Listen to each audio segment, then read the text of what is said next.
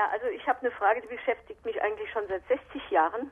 Wenn die Fliegen im Raum schweben, also die Stubenfliegen, dann sind sie immer genau in der Mitte vom Raum unter der Deckenlampe.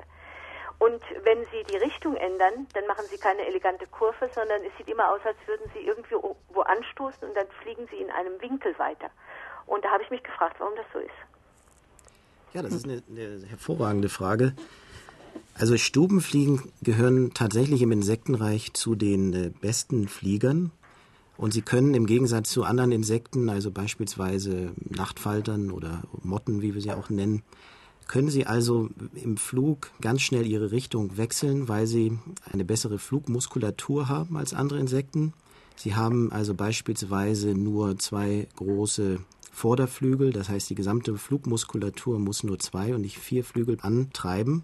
Und sie haben eine ganz spezielle Entwicklung. Die Hinterflügel sind zu ganz winzigen, hochentwickelten äh, Sinnesorganen umgewandelt, den sogenannten Schwingkölbchen. Und die geben den Fliegen innerhalb von Bruchteilen einer Sekunde ganz genaue Informationen darüber, wo sie sich im Raum befindet. Das heißt, sie fliegt einmal schneller und sie kann viel schneller ihre Richtung ändern. Also beispielsweise äh, eine Motte, die sehr große Flügel hat und vier Flügel hat, die würde immer kreisförmig um eine Lichtquelle herumfliegen, auch weil sie durch das Licht äh, sehr stark äh, in ihrer Orientierung beeinträchtigt ist. Fliegen können in der Luft stehen und allein durch dieses Stehen und dieses kurze neu die Richtung zu ändern, äh, sieht das Ganze immer viel abgehackter aus. Also eine Motte kann in der Luft zum Beispiel nicht stehen bleiben.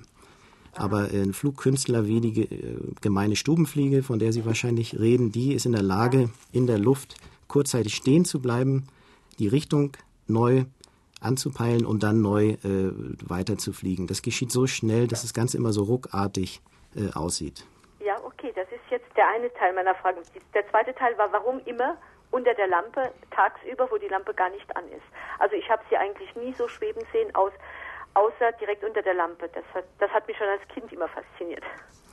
Also das würde natürlich tatsächlich keinen Sinn machen. Ich könnte mir gut vorstellen, dass möglicherweise die Lampe bei Ihnen äh, immer in der Mitte des, äh, des Raumes hängt. Im Allgemeinen, ja. Und äh, das hängt also nicht daran, dass da eine Lampe hängt, sondern dass die Fliege einfach äh, immer versucht, in jede Richtung so weit zu fliegen, wie sie es kann, dann die Richtung ändert und zurückkommt. Und mhm, dadurch hätte mhm. man natürlich den Eindruck, dass sie immer genau um die Deckenmitte kreist. Aber das äh, macht ja keinen Sinn, dass sie am Tage nicht, ne? bei ausgeschalteter Lampe sich vielleicht noch erinnert, dass sie nachts gebrannt hat und da rumfliegt. Also es wird wahrscheinlich Zufall sein, dass die Lampe ja im Allgemeinen immer in der Mitte von, von Decken hängt.